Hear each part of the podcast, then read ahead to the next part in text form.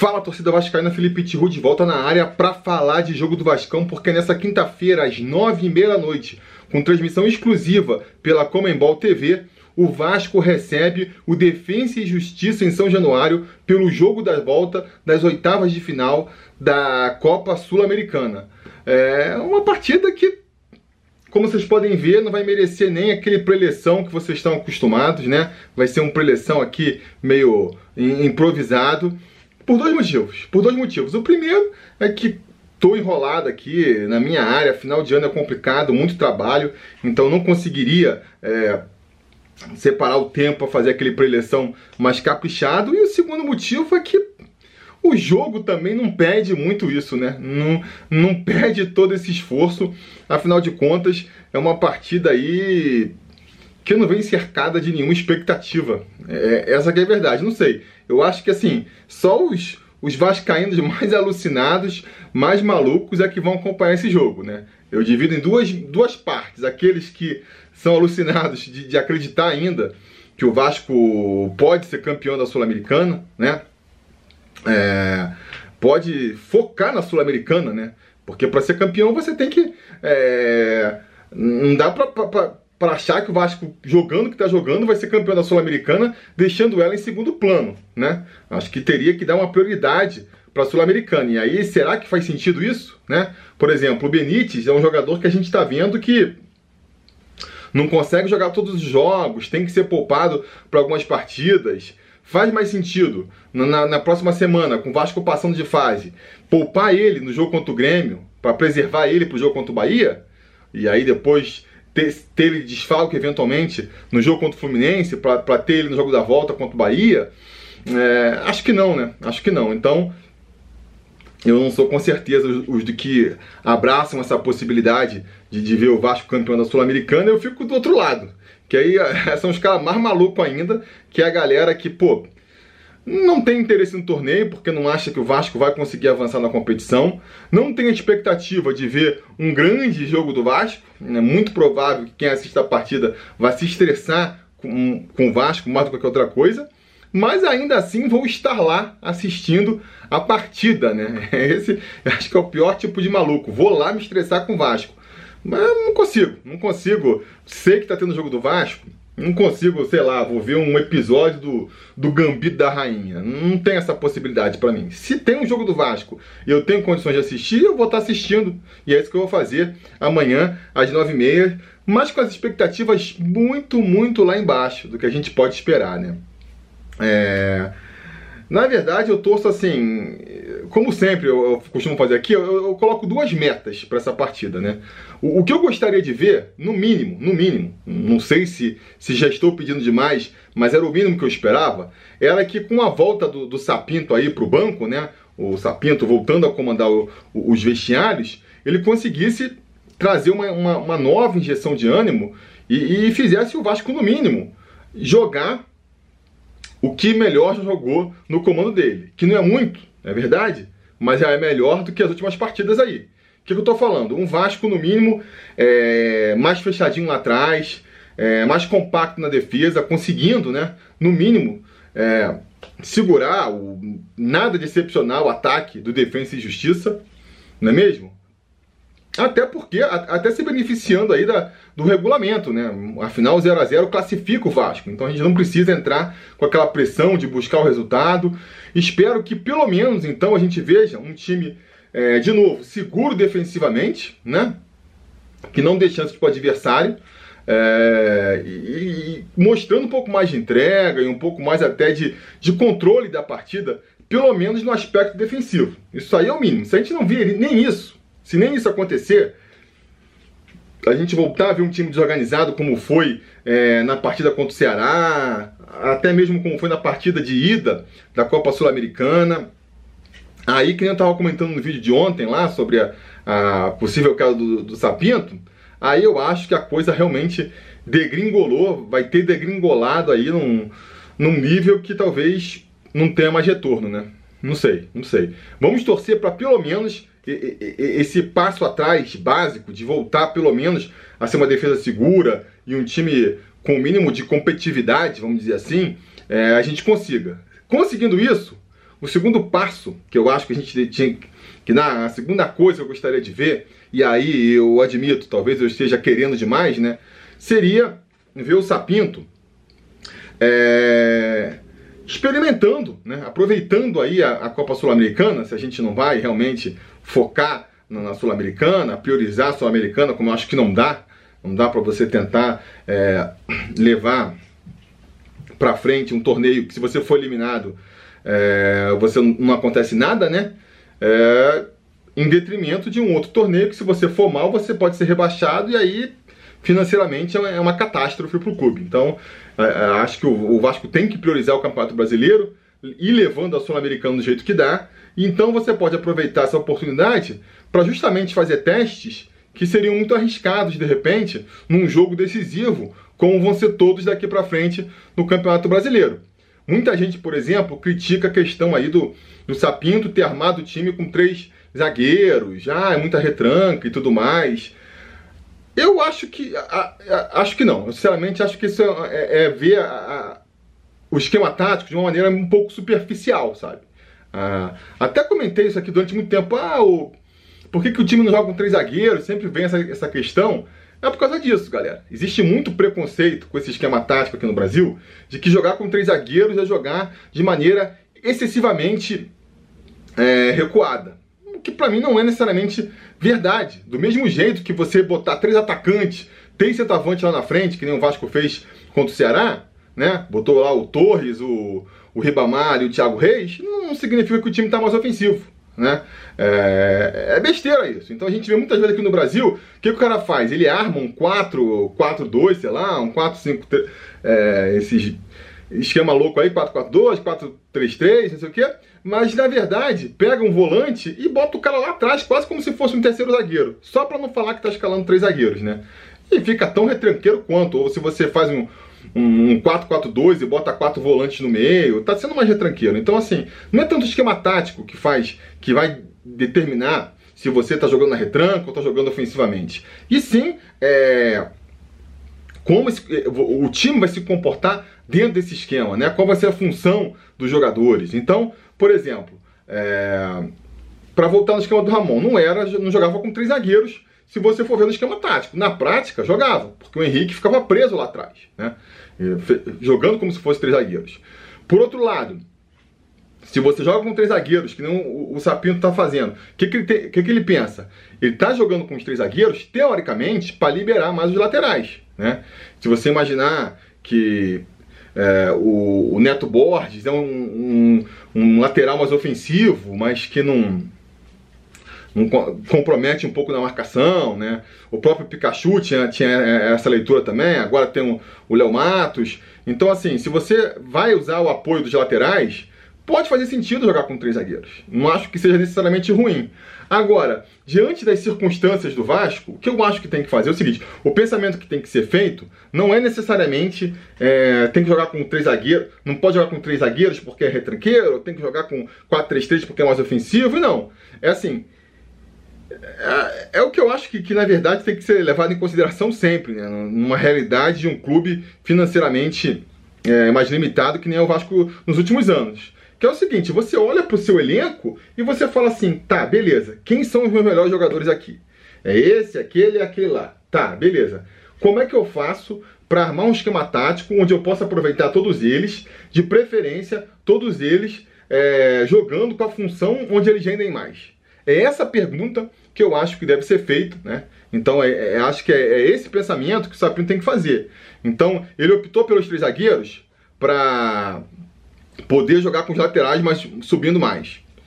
Será que está que, que tá funcionando? Será que realmente é, o, o Neto Borges, de um lado, está trazendo toda essa, essa, essa, esse crescimento ofensivo lá na frente, que justifica os três zagueiros? Será que o Léo Matos, que é até um jogador um pouco mais técnico do que o, do que o, o Neto Borges, mas que também parece, sei lá, pela idade, ele não sobe tanto, né? Ele só vai na boa. Será que ele está contribuindo ofensivamente a esse ponto? Ou será que talvez fosse melhor mudar o esquema?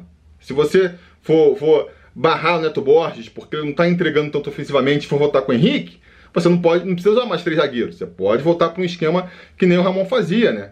prende mais o Henrique lá, lá, lá embaixo, porque ele não ajuda no apoio, e aí você compensa isso lá, botando, tirando um zagueiro e botando um cara caindo mais pela esquerda. Pode ser o caso, né? Ah, acho que é esse pensamento que tem que ser feito. Ou não, ou se você acha que dá para encaixar, você encaixa. Então, é, quais são os testes que eu acho que poderiam ser feitos aí nesse caso? Você poderia eventualmente, não sei, é, quer, quer abandonar os três zagueiros? Você poderia, por exemplo, então dar mais oportunidade para um Bruno Gomes, para ver se você consegue adiantar o Andrei, e aí é, empurrar lá a qualidade ofensiva que ele tem, deixar ele mais perto da área para tirar mais proveito disso. É uma possibilidade, né? Ou não, né? Tentar fazer um esquema ali com, com três, três volantes, no caso, mas dando mais chance para um Juninho. Então você melhoraria ali a qualidade do passe no meio campo, ajudaria a, a sair de uma marcação à expressão do adversário, que é a grande dificuldade do Vasco. Acho que é, é isso aí que, eu, na verdade, o Sapinto deveria procurar, né? É, é, como é que a gente melhora a qualidade do, do passe na saída de jogo? Porque essa é a grande dificuldade do Vasco. Acho que isso atrapalha muito na hora da gente criar ofensivamente, né? A gente viu nas últimas partidas como se o adversário sobe um pouquinho mais a marcação, o Vasco já se perde, não consegue mais tocar a bola, nem na saída, né? E mesmo se o cara recua, o Vasco ainda consegue levar ali até a intermediária adversária, mas depois para furar o bloqueio também não consegue. Então, esse é o principal desafio que eu acho que o Sapinto deveria tentar resolver. É, acho, por outro lado, também que a gente tem que, que tentar preservar os nossos melhores jogadores é, para o Campeonato Brasileiro, que nem eu já comentei. Então, assim, a gente já não vai ter o Cano, porque está é, afastado por Covid ainda. Pouparia o Benítez também. Deixaria ele no banco para entrar no segundo tempo, se fosse o caso. Não começaria com ele titular. Então, nesse caso, eu até, como o Benítez não vai participar, poderia ser até a possibilidade de manter, manteria os três zagueiros, sabe? Manteria até esse esquema com os três zagueiros. É um esquema que mal bem estão jogando, não adianta querer ficar mudando esquema tático a cada partida também, né? Então manteria esse esquema com três zagueiros e botaria o Juninho no lugar do Benítez, né? É... Três mudanças que eu faria, né? Principalmente, acho que, insisto, né? O Sapinho tem que mudar. É, a ideia é, ah, não, vou insistir com esse time, com esses mesmos jogadores, esse mesmo esquema tático, é, meio que forçar para ver se pega no tranco, acho que não vai funcionar. Se ele for por esse caminho, não sei se. Acho, acho ousado, né? Acho, acho um pouco ousado. Por outro lado, ele não tem muito também ali margem de manobra, né? Vai tirar quem? A gente fica. Ah, não, jogou o Pikachu, a galera, por que, que não bota o Carlinhos? Aí entrou o Carlinhos, não, por que, que não bota o, um, moleque da base? Não tem muita alternativa, né? É, quando tava o Henrique, pô, por que, que não achamos com o Neto Borges? Agora o Neto Borges tá jogando, pô, volta com o Henrique. Então, assim, é não tem muita margem de manobra também. Dentro, mas dentro dessas circunstâncias, o que, que eu acho que o Sapinto poderia fazer? Eu acho que, primeiro, é, eu manteria o Lucão no gol, mal bem, por mais que o, o, o nosso Barba, né, antes de, de pegar Covid, estava até numa boa fase, né, ele não o Lucão passa mais confiança para mim, essa que é a verdade. Para mim, o Lucão se mostrou um goleiro mais seguro, um goleiro que pegou bolas que acho que o Fernando Miguel não pegaria. Então, é, eu continuaria com, com o Lucão, por mais que eu entenda se o Fernando Miguel voltar, né? É, e aí as outras mudanças que eu faria, essas sim acho mais importantes, né?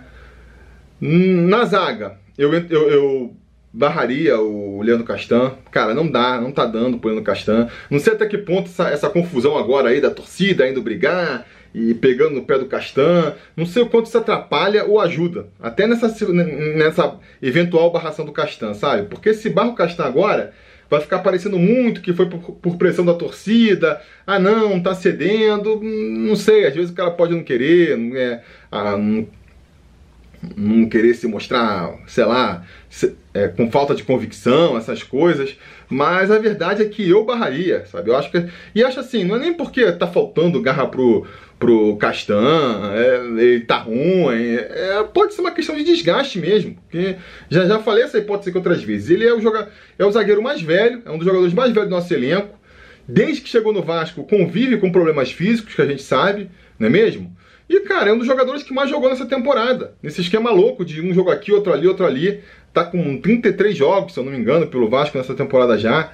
Então, assim, quando joga, joga o jogo inteiro. Então, assim, pode ser um desgaste físico natural. Acho que até para preservar ali ele, eu pouparia ele, botaria ali o Marcelo Alves, né? Vamos ver se ele faz uma, uma outra partida boa que nem ele vinha fazendo. É um cara que acho que antecipa bem na marcação, tem uma qualidade para fazer um lançamento, tentar ali é, achar um, um, atacante às vezes é, para o contra-ataque. Daria uma chance para Marcelo Alves. Iria então com Léo Gil, é, o Miranda, o Marcelo Alves e o Ricardo Graça. Na esquerda, cara, daria mais uma chance para o Neto Borges mesmo, se a gente for fazer esse esquema de três zagueiros, com os laterais apoiando mais, tem que ser o Neto Borges, né? No meio, eu faria, insistiria com o Andrei e com o Léo Gil, mas botaria ali ó, na frente o Juninho, que eu já falei. Acho que o Juninho, cara, para mim, pelo que ele entrou ali, os 10 minutos que ele jogou contra o Ceará, já conseguiu criar muito mais jogada, tentou mais enfiada, tentou conduzir, já fez muito mais do que o Carlinhos nos 80 minutos que o Carlinhos jogou, né?